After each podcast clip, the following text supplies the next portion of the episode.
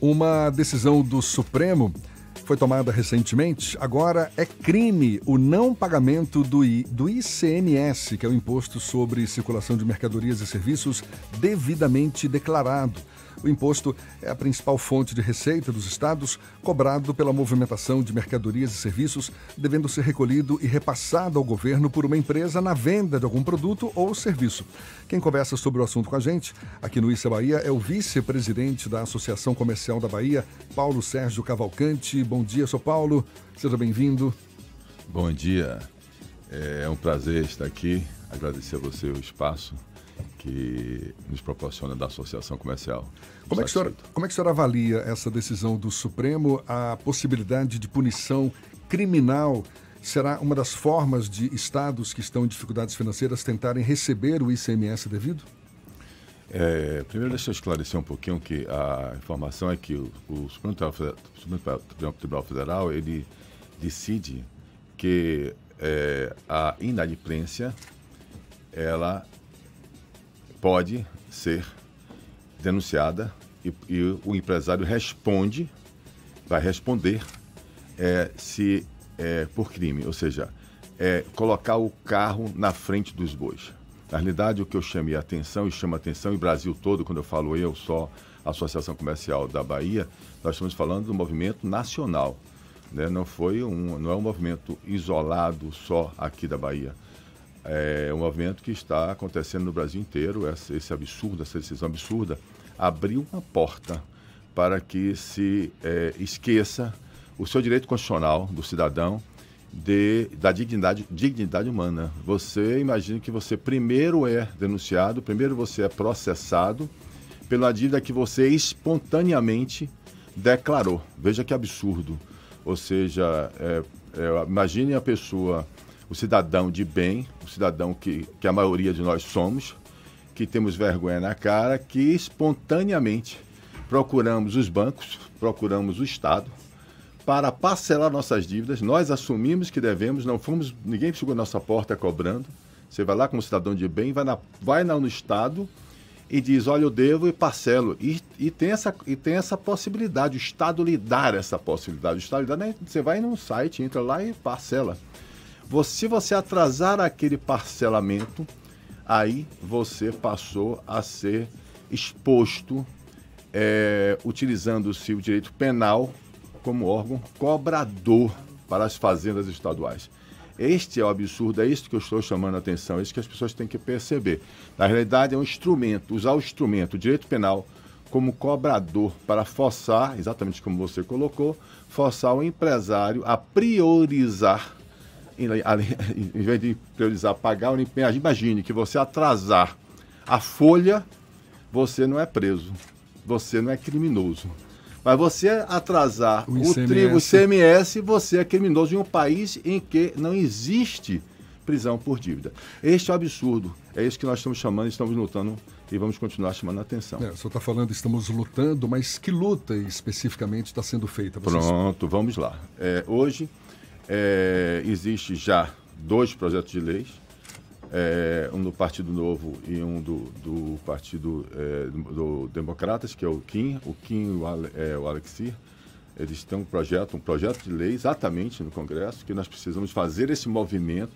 É por isso que eu estou dizendo que estou muito grato ao espaço que vocês estão nos dando, para que as pessoas consigam entender exatamente com o projeto de lei, para deixar bastante claro, para separar, deixar claro que inadimplência não pode ser criminalizada no Brasil.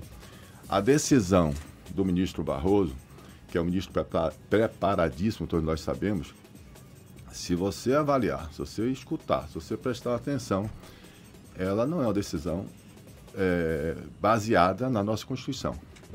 É, é, ele, eu, eu acredito e diria isso sem nenhuma preocupação, que ele poderia até colocar isso como opinião pessoal dele mas ele, no lugar que estava, foi uma decepção, foi uma surpresa para todo empresário brasileiro a decisão de criminalizar dívida de pessoas que buscaram é, é, espontaneamente declaradas.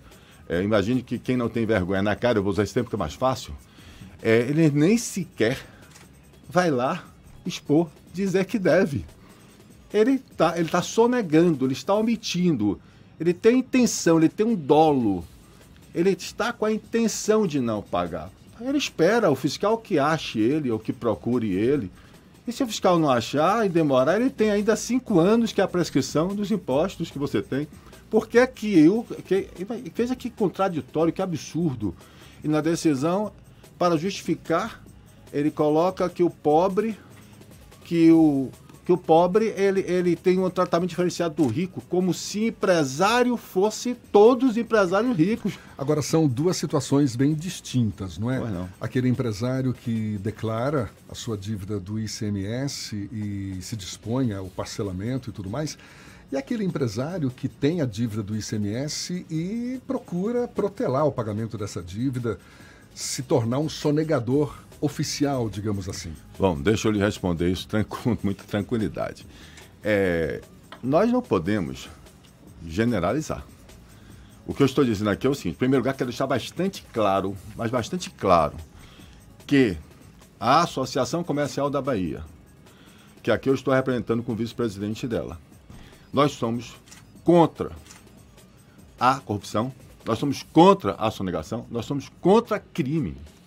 O que nós estamos colocando é ao contrário.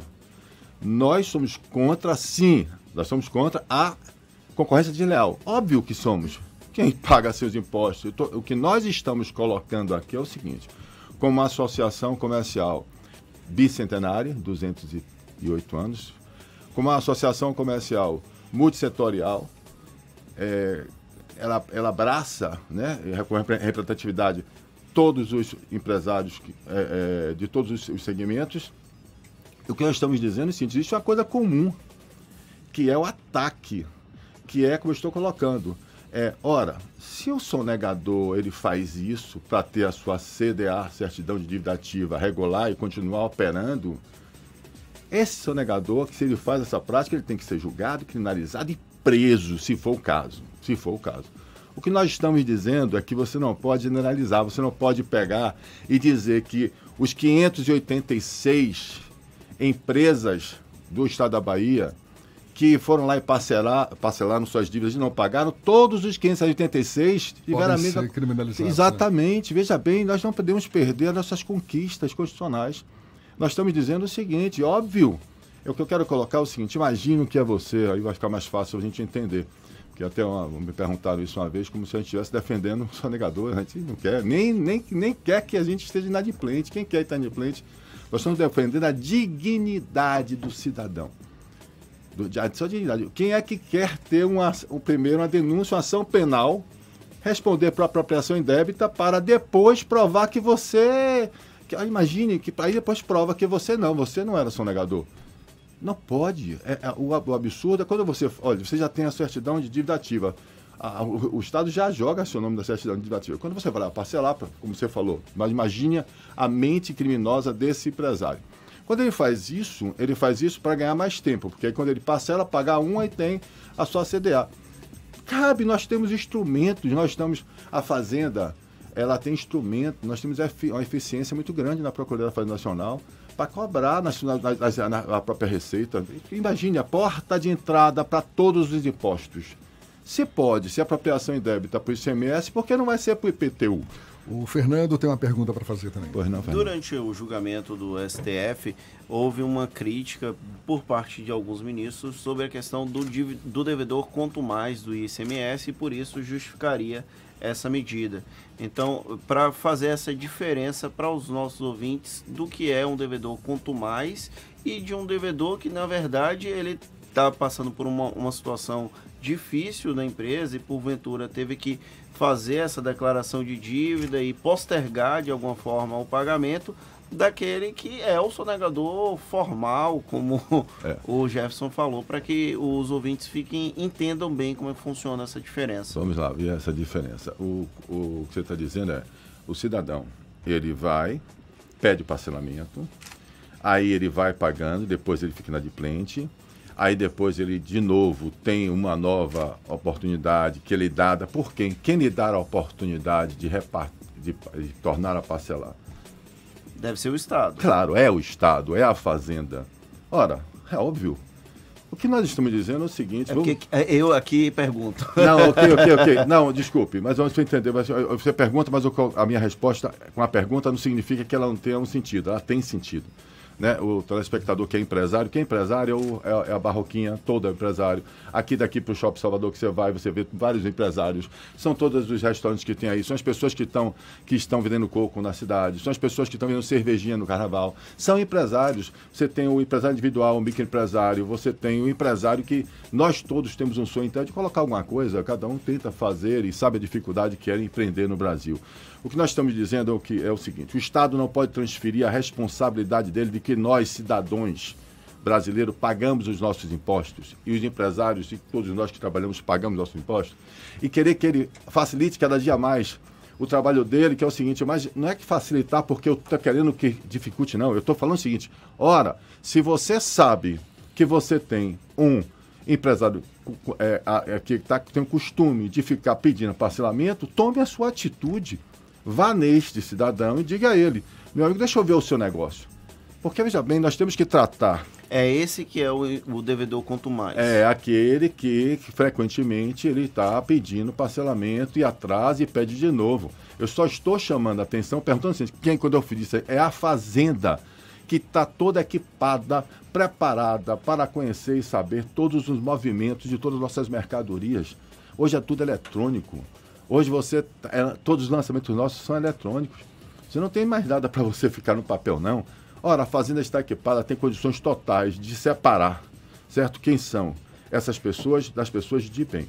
O que está acontecendo é a generalização. O que acontece é que isso abre uma porta para dizer o seguinte: eu vou cobrar e você quem mostre que é inocente. Está, é, entenda, são direitos constitucionais que eu estou fazendo. Eu é, há uma inversão do ônus Exatamente, da prova. Exatamente. É basicamente Não é isso. é só ônus da, é você agora é, tem que provar que você é inocente. Né? Ah, isso aí está certo, o ônus da prova. E também tem a questão seguinte, eu vou primeiro, vou dizer que você é, você vai ter que... Eu, eu, não, acho que eu, eu não fui claro, eu vou tentar ser claro. Imagine que quando você responde o processo criminal, qual é o banco que vai lhe dar empréstimo para você ter a sua guia. Fala uma palavra que a pessoa entende. A guia é o capital de giro. Como é, que você, como é que você vai conseguir? Entenda, se só lançar o seu nome na CDA, certidão administrativa, você já não faz mais nada. Imagine um processo criminal. É claro, é óbvio que é isso que está acontecendo no Brasil. Está acontecendo no Brasil uma demonização e criminalização do empresário. E tem um, um só para deixar ainda mais claro, é, não é o CNPJ que é alvo do processo criminal, porque o, CNPJ não é alvo de processo criminal, é a pessoa física do empresário que acaba se tornando alvo desse processo, correto? Exatamente, porque é diferente, né? Ou seja, você. É, é, é esse ainda é o grande. Imagine o seguinte: é, vamos imaginar aqui que a. Quem são os maiores devedores de ICMS do país? Né? Nós sabemos que são as grandes empresas. Esses são, por causa do volume. Eu falo grande em termos de volume. Ora, quantos próprios estados deixam de pagar o empresário de crédito e débito de ICMS? Né? Ou seja, não pagam ICMS. Quer dizer, então se isso, se você atrasar ICMS, se você não pagar, se você inadimplir, e isso lhe der o direito de você processar, eu vou processar também. Se eu vou processar o dono da empresa, eu tenho que processar a pessoa física, né? Que, repre que representa a fazenda, talvez? O senhor tem ideia do nível dessa inadimplência aqui no Estado, inadimplência em relação ao ICMS? A, a, a última, o que, eu, o que eu vi foram 500 e poucas 587 empresas, mais ou menos. Que correspondem que corresponderia a alguns, alguma, algum, Não, não é. Seria é, assim, algumas questões de milhões, se eu não me engano. Eu não posso responder a você, que eu não estou lembrado aqui agora. Mas é aparentemente ser um volume expressivo, e aí quando vem aquela argumentação de que o ICMS. É, mas com certeza absoluta é muito menor do que o que nós devemos, devemos ter de mercado informal e que o Estado teria condições, com certeza absoluta, de ir atrás e conseguir. Né? Eu acho que esse semestre que está declarado, aí sim, nesse meio que ele colocou das empresas, vão lá e descubram quem são as empresas que realmente têm esse costume, o que quer fazer isso, não deixe fazer, não permita, faça uma legislação, a lei que não permita isso. Agora, o que não pode é criminalizar. O que nós estamos dizendo é o seguinte, está, eu, é, nós estamos com o trabalho, aliás, nós temos a Associação Comercial com o núcleo jurídico, é, de primeiríssima é, é, qualidade. Nós temos o Marcelo Nogueira Reis, que faz parte dele, que é coordenador desse núcleo, o Sebastião também, que nós somos amigos curos dessa ação do Supremo Federal. A Associação Comercial entrou, sim, não só nós, mas como eu falei, vários entraram. São excelentes profissionais, nós estamos à disposição. Nós queremos que os empresários, como eu falei, todos eles, em todos os tamanhos deles, tenham consciência que eles precisam participar, precisam não ser surpreendidos com essas leis e as formas que nós estamos sendo é, atacados né, nos nossos direitos é, e estamos passivos. Estamos olhando isso acontecer. Há uma preocupação do empresariado e de outros setores da sociedade que esse tipo de ação, como por exemplo a criminalização do devedor do ICMS, seja estendido para outros impostos e tributos? É isso, essa é o que eu falei. Olha, vamos pensar pela lógica. Qual, qual é o argumento? O argumento é apropriação indébita ele diz o seguinte: ora, se o ICMS não é seu, ele diz isso, porque foi pago no final, ele esquece um crédito e débito. Uhum. Né? A gente tem que entender que você, a empresa, é, quando ela compra mercadoria, ela paga na, na, na, fatura já o ICMS, ela ficou com crédito. Quando ela vende a mercadoria, ela vai vender na mercadoria e ela então vai ter é, uma, pelo valor, vai ter que colocar tudo em cima, folha de pagamento, luz, água, aluguel, tudo em cima, e vai colocar também o imposto e vai colocar o seu lucro. Imagine que seja uma conta rápida, bem rápida. R$ 1.100 você pagou a mercadoria, naquele R$ 1.100, vamos imaginar 10%, tem ali 110, 110 reais de ICMS que você já pagou, você já foi, já pagou. Você vendeu por R$ 2.000, você tem uma diferença aí de 900 reais você teria que pagar, vamos fazer 2005, fica mais fácil, mil reais. Você tinha uma diferença ali para pagar, 10% em cima desse volume, de mais, já pagou 110, mais é, é, é, é 100, 100 reais que é a diferença, 100 reais. Então você pagou 110, tem que pagar mais 100. E ali você tem também é, a folha de pagamento, você tem os outros impostos, você tem tudo para pagar ali e você não recebeu, a greve dos caminhoneiros, você não recebeu o dinheiro, você que tocou fogo na sua transportadora, qualquer acidente que aconteça com você, e você não fez, não conseguiu pagar. Dia 9 do subsequente você tem que lançar seu ICMS, você é obrigado a lançar. Vai lá e diz, ó, oh, eu tenho 100 para pagar, já lançou. Contabilmente você fez isso. Imagine que você tenha qualquer tropeço e não pague. Ah, não, apropriação indébita, porque esse imposto você sabe que não é seu. Então, por que isso não pode ser colocado, como eu falei, com imposto de renda, porque isso não pode ser colocado com PIS, COFIS, não pode ser colocado com IPTU, não pode ser colocado com IPV do seu carro, não pode ser colocado todos os impostos que nós pagamos. Olha, é apropriação indébita, você sabe que não é seu. Você sabe que tem a obrigação de pagar. É um absurdo. É, é tem, óbvio. Só tem uma, uma, uma briga grande pela frente aí. Tá certo. Muito obrigado, vice-presidente da Associação Comercial da Bahia, Paulo Sérgio Cavalcante. A gente conversando sobre essa decisão do Supremo, que considera agora crime o não pagamento do ICMS, o Imposto sobre Circulação de Mercadorias e Serviços, devidamente declarado. Mais uma vez, muito obrigado, seu Paulo, e um bom dia. Muito obrigado a vocês, bom dia a todos. Obrigado. Agora são 8h40 na tarde FM.